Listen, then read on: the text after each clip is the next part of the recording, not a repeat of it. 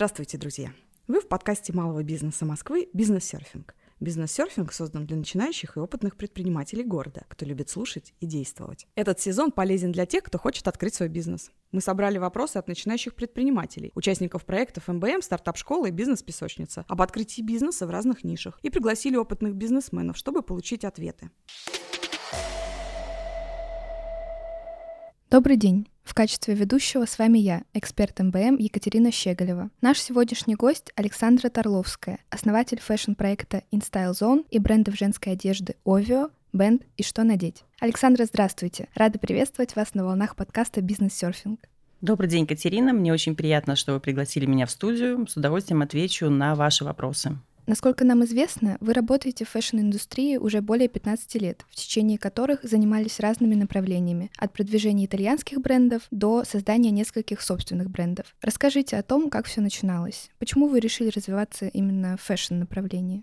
На самом деле начиналось все очень банально. У меня много друзей живет в Италии, и мы в какой-то момент решили продвигать итальянские бренды в России. Была запущена сеть розничных магазинов, мы участвовали в различных выставках, и в итоге это завязалось хороший проект. Затем появилась возможность также запустить проект с Китаем. Мы работали с Гуанчжоу, также там размещали заказы, поставляли в Россию. И затем уже пришло сознание того, что так как я много чего знаю в продажах и в рынке пришло сознание того, что пора запускать свои бренды. И вот уже более 10 лет у меня свои бренды, изначально которые мы размещали на контрактных фабриках, и затем было запущено уже собственное производство.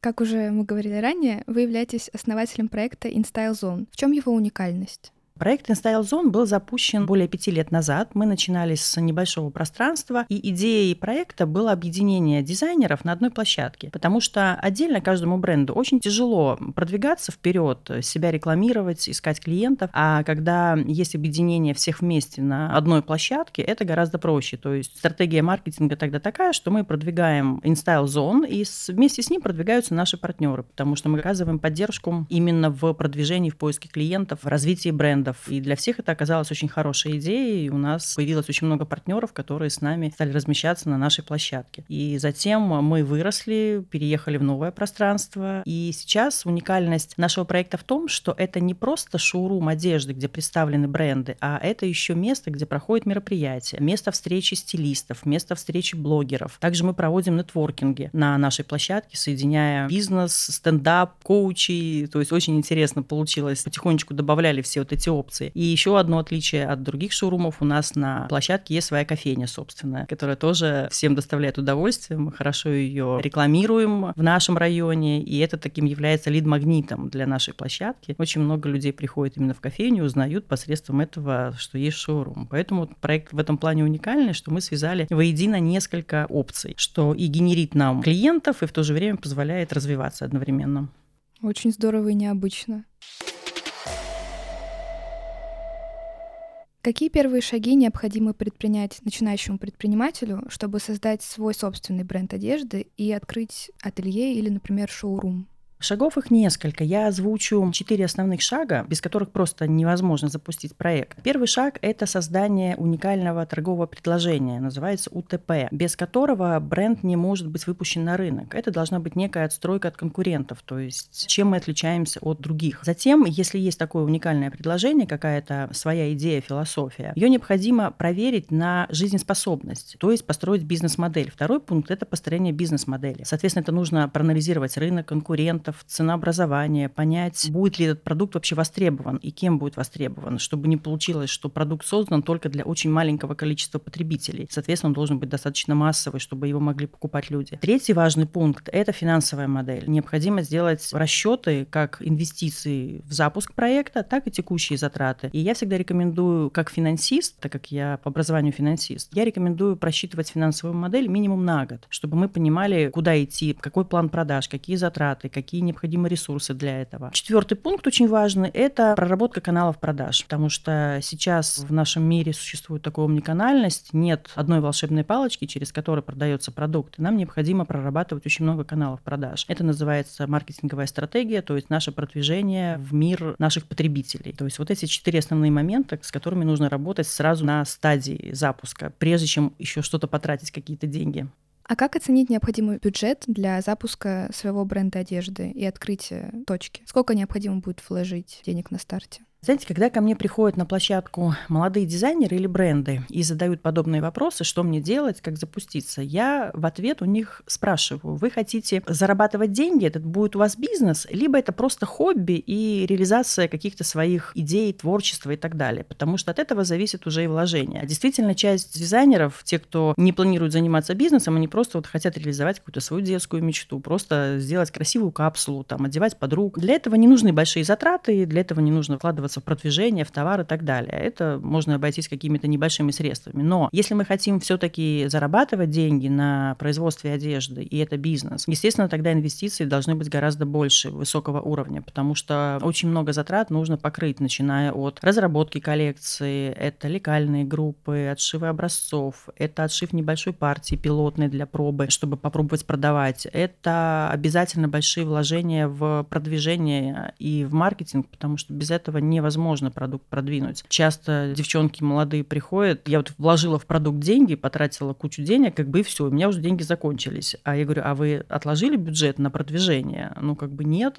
вот так как же дальше быть? То есть создать просто продукт это мало. Поэтому, соответственно, мы смотрим, из каких затрат именно составляются, из цели проекта, то есть что мы хотим делать. Потому что, опять же, разные каналы продаж существуют, разные объемы. То есть это может быть и 200-300 тысяч для небольшого проекта себе удовольствия, и уже несколько миллионов для того, чтобы запустить проект, который будет приносить прибыль уже. Какие сотрудники необходимы для запуска такого бизнеса и сколько их должно быть на старте? Опять же, мы отталкиваемся от цели. Если это просто небольшие капсулы и небольшие линеечки, там достаточно нескольких сотрудников того же CMM-щика, который занимается соцсетями, человека, который контролирует производство. И зачастую сам дизайнер совершенно спокойно может управлять несколькими процессами. Так часто и бывает, когда на старте молодые дизайнеры, запуская продукт, сами занимаются ведением соцсетей, сами занимаются контролем производства, сами занимаются отрисовкой, подбором тканей и так далее. Если мы говорим о крупном проекте, то, естественно, здесь нужно собирать уже команду грамотную, потому что мы подключаем юридическую составляющую. Это обязательно бухгалтерия и налогообложение. Это регистрация товарных знаков. Это уже маркетолог профессиональный, который будет делать расчет, поиск каналов продаж. Это должен быть в любом случае бухгалтер-финансист, который сделает расчеты, который будет учитывать там поступление денег. То есть там уже команда, конечно, пошире. Поэтому все зависит от цели проекта, что мы хотим получить. И исходя из этого мы уже тогда собираем нашу команду. Как происходит ценообразование для одежды? Из чего оно рассчитывается? Ценообразование для одежды складывается из нескольких направлений. Первое – это идет у нас затратная составляющая на создание продукта. Затем мы рассчитываем себестоимость уже для единицы продукции конкретно, которая уже будет в массовом производстве. И плюс у нас есть накладные расходы, текущие расходы, ежемесячные на содержание компании, это аренда, бухгалтерия, налоги, реклама и так далее. Себестоимость продукта – это производственные затраты, которые состоят из стоимости сырья, и стоимости отшива. Соответственно, мы таким образом формируем себестоимость. Затем розничную цену, как правило, для хорошей рентабельности мы получаем, умножая эту себестоимость на коэффициент 4 либо 5. Тогда мы сможем продавать этот продукт с прибылью. Если эта наценка меньше, там возникают некоторые сложности все-таки с продажей, и компания может находиться в убытке. В каких-то исключительных случаях наценка меньше, когда большой оборот у продукта. Когда это продукт массового спроса, там мы можем наоборот зарабатывать зарабатывать. Если у нас небольшие партии, небольшие продажи, наценка может быть немножечко меньше. Но мы обязательно это все должны закладывать в финансовую модель для того, чтобы просчитать общую картину по компании. Поэтому в каждом случае индивидуальном это рассчитывается по-разному в соответствии со всеми другими затратами. Где и как искать надежных поставщиков тканей и материалов? В России достаточно много хороших поставщиков, дистрибьюторов, которые привозят ткань из Турции, из Китая, из Италии, из Индии. Каждый бренд под себя ищет свой пул поставщиков, так как у каждого, естественно, идеи свои и ценообразование свое. Поэтому поиск поставщиков, как правило, это мы открываем Яндекс, ищем ткани оптом и начинаем пересматривать всех поставщиков. Либо мы ищем таким образом, когда мы задаем поиск какую-то конкретную ткань, например, шерсть, например, там поливискоза костюмная, например, там хлопок, и пересматриваем поставщиков поставщиков, к сожалению, от этого момента самостоятельного подбора поставщиков никто никогда не уйдет, потому что что хорошо для одного бренда, может быть совсем не подходить для другого бренда. Поэтому задача любого создателя продукта — это проработать рынок, выискать этих поставщиков, найти этих поставщиков, провести с ними переговоры, взять у них купоны на отшив, на проверку качества ткани, потому что я всегда рекомендую брать купоны ткани, не рулонами сразу закупать, например, сырье, а брать небольшие отрезы, там по 3-5 по метров, прошивать пилотные образцы, смотреть, как изделие себя ведет, немножко его поносить. Даже вот, например, у нас в компании в бренде принято всегда немножко поносить изделие. Когда мы запускаем новую ткань или новую модель, мы из нее там кроим несколько штучек, образцы. Даже я сама всегда бывает какие-нибудь брюки или пиджак, например, на себе ношу, смотрю, как смотрит на него потребитель, насколько он комфортен в носке, в химчистке, там, либо в стирке. Если все окей, там тестовый период пройден, мы тогда запускаем эту ткань уже в массовое производство. Потому что очень страшно запустить, например, ткань, вдруг она будет линять при стирке, а вдруг она будет там катышки образовываться там и так далее. Поэтому вот тестовый период, он просто обязателен для того, чтобы быть уверенным, чтобы потом не краснеть перед клиентами, что что-то там не то получилось у нас. Насколько нам известно, у вас собственное швейное производство. Как вы контролируете его и как вы обеспечиваете качество? Носка, проверка, тестовые образцы — это часть контроля, правильно? Да, это часть контроля. Невидимая часть айсберга, конечно, это уже отшив на производстве и образцов, и коллекций. Конечно, на производстве у нас возглавляет технолог профессиональный, у которого профильное образование, большой опыт работы, который знает все именно от создания пилотных образцов и их отработки до запуска партии, как мелкосерийных серийных, так и массового производства. Профессиональные закройщики, швеи и отдел ОТК обязательно есть на производстве. Это упаковка ОТК, отдельный отдел, который проверяет уже качество. И когда мы разрабатываем коллекцию, первые опытные образцы, естественно, контролирует технолог. Все швы, все обработки, посадку, правильность лекал. Если что-то в лекалах, какие-то коррекции. То есть мы, например, создали новое изделие какое-то, к примеру, там платье какое-то. Тут же примеряем его на модель базовых размеров каких-то, потому что мы понимаем, что женщины не все могут быть худенькие и стройные. У нас разные женщины в России. Поэтому мы берем всегда какую-то стандартную модель, на нее примеряем изделие, смотрим, например, там длина рукава, выточки, силуэт, все ли хорошо, все ли нам нравится. Если что-то не нравится, мы это корректируем. Мы это там либо расширяем, ушиваем, укорачиваем, затем опять отшиваем новое изделие, смотрим, как оно сидит. То есть очень много времени уходит именно на разработку изделия, на его хорошую посадку, на правильность. И вот, например, мы гордимся тем, что у нас УТП нашей компании, нашего бренда Ovio, это костюм костюмы для деловых и активных женщин на все случаи жизни. То есть это и casual, и деловые костюмы, и летние костюмы, всевозможные варианты сочетания образов. Мы очень гордимся своей продукцией, потому что она очень хорошей посадки, она применима к разным категориям женщин, то есть не на узкую целевую аудиторию, а на разные женщин. Тем самым как бы у нас очень всегда хорошие отзывы, но мы очень много времени уделяем именно разработке коллекций. Чтобы утвердить одну модель, у нас зачастую проходит там по несколько недель, чтобы она была утверждена, утвердить ткань, утвердить утвердить модель, посадку, и когда мы уже спокойно, мы тогда запускаем массовое производство и уже выпускаем свет, делаем съемки и уже предлагаем потребителю наш продукт. А сколько времени занимает производство всей коллекции в среднем? У нас коллекции производятся раз в месяц обновления, то есть мы делаем какой-то старт базовый обычно в начале сезона, например, к осени мы готовим коллекцию уже в конце июля, в августе предлагаем нашему потребителю, соответственно, мы летом ее разрабатываем, утверждаем, подбираем ткани, резервируем их, отшиваем образцы, делаем съемки и затем уже в августе запускаем ее в жизнь, предлагаем нашим клиентам. То есть по-разному, смотря что, например, там новогоднюю коллекцию, у нас небольшая капсула, мы ее делаем там буквально за несколько недель, готовим, подбираем ткани, отшиваем также образцы, фотографии фотографируем и запускаем в свет, то есть к сезону. Кстати, вот сезонность это обязательно нужно учитывать в фэшн-индустрии, чтобы, знаете, как ложка к обеду хороша, чтобы у нас вовремя были поступления, потому что же такая одна из ошибок дизайнеров, когда они там ковырялись, шили летние платья все лето, и в итоге в августе их пытаются начинать продавать, когда в августе они уже никому не нужны.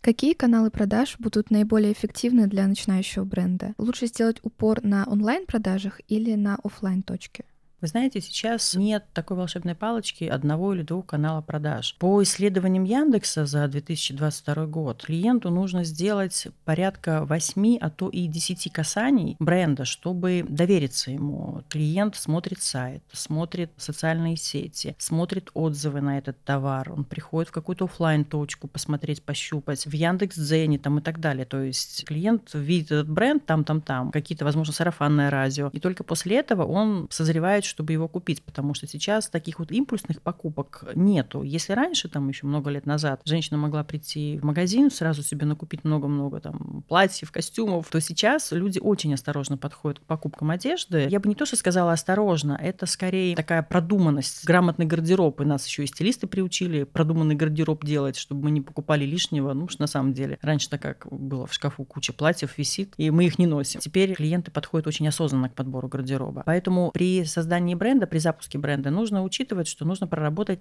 несколько каналов продаж в обязательном порядке. Для фэшн-индустрии сейчас их существует порядка 20 совершенно разных. И когда мы запускаем бренд в продажу, мы должны просто анализировать, к какому каналу продаж он подходит. Обязательно нужно сочетание и офлайн, и онлайн. То есть, если мы рекламируем себя в соцсетях, если у нас есть сайт, обязательно должна быть офлайн точка, куда мы можем пригласить клиента на примерку, на общение с ним, просто какой-то клиентский день сделать, где пригласить гостей. Это обязательно надо, потому что просто на курьерских доставках продавать достаточно сложно все-таки. Нет высокой конверсии при продаже на курьерских доставках, поэтому я всегда рекомендую обязательно представлять свою продукцию в какой-то офлайн точке. Это идет соединение. То есть, к сожалению, сейчас нет волшебной палочки и одного канала продаж. А важно ли следить за модными тенденциями и адаптировать свою коллекцию под них? Или лучше сохранить индивидуальность бренда и коллекции? Это обязательно нужно делать. Дело в том, что если мы делаем очень индивидуальный бренд, очень специфический, нам очень сложно будет его продать. Это будет интересно только очень маленькому количеству потребителя, очень маленькому. Поэтому необходимо обязательно анализировать рынок, какие есть тенденции, какие модные тенденции. Но опять же, делать ставку на тот рынок, в котором мы реализуем эту продукцию. Например, я тоже всегда постоянно считываю и просматриваю модные показы брендов люкс, которые там итальянские бренды, как это законодатели мод, но мы никогда не применяем их в чистом виде, эти тренды, потому что все равно мы живем в России, и у нас свой вкус, у нас свой тип фигур, у нас свой цветотип внешности. Мы не можем просто взять, например, какой-то модный тренд и здесь это отшить. Люди не всегда это понимают, либо это приходит к нам немножечко позже. Поэтому адаптация нужна всех трендов в здравом таком понимании, чтобы мы не просто вот, вот модное создали, потом пытаемся это продать обязательно. И вот я бы здесь сделала акцент, на самом деле, на именно чтобы дизайнеры рассчитывали подходимость к нашим фигурам, потому что фигура российской женщины очень сильно отличается, например, от фигуры там итальянской женщины. Я сама с этим столкнулась, с этой проблемой. У меня тоже был ряд ошибок в свое время, когда мы делали там на красивых, худых, а потом в итоге при градации, допустим, размерной сетки, мы не попадали, мы не могли посадить изделие там на 48 размер, к примеру. А в России все-таки женщины все фигуристые, у нас есть формы,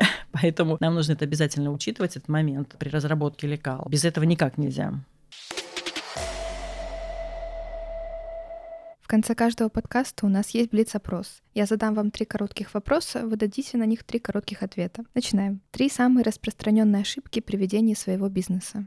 Первая ошибка – это создание продукта без понимания потребностей рынка. То есть, когда дизайнер создает что-то, что нравится только ему, не понимая, нужно это на рынке или нет. Вторая ошибка – это когда при создании продукта бренд не понимает, где, как и кому он будет его продавать, потому что это обязательно нужно связывать между собой. Именно при создании, на стадии создания продукта четко понимать, где мы будем его продавать. И третий пункт – это отсутствие финансовых моделей у брендов, небольших брендов, которые запускают свой коллекции, отсутствие цифр именно и математики, потому что фэшн-бизнес — это не просто гламурная красивая картинка, это все таки бизнес. Главное качество предпринимателя, помогающее добиться успеха. Я думаю, это, наверное, упорство. Упорство и упрямство, я бы сказала. Потому что на пути в развитии продукта, бренда, бизнеса всегда есть ошибки, есть падения, есть взлеты. И если предприниматель упорно идет вперед, поднимается, падает, поднимается, падает, то он все равно в итоге добьется своего результата. Кого вы считаете примером для подражания в вашей отрасли? Если мы говорим именно о фэшн-индустрии в России, например, мне очень нравится бренд 12 Stories. Они выросли из небольшого магазинчика двух сестер, как бы и стали крупной сетью, модные, красивые, интересные, продаваемые. Вот они как бы, да, молодцы, вот нравится мне. Благодарим вас за интервью. С вами была эксперт МБМ Екатерина Щеголева и наш гость Александра Тарловская, основатель фэшн-проекта InStyle Zone и брендов женской одежды Ovio, Band и Что надеть. А тех, кто хочет открыть свой бизнес, приглашаем на обучающую программу от МБМ «Стартап-школа». Новый поток стартует каждую неделю. Спасибо, что были с МБМ. Переходите к следующим выпускам. И до новых встреч на волнах подкаста «Бизнес-серфинг».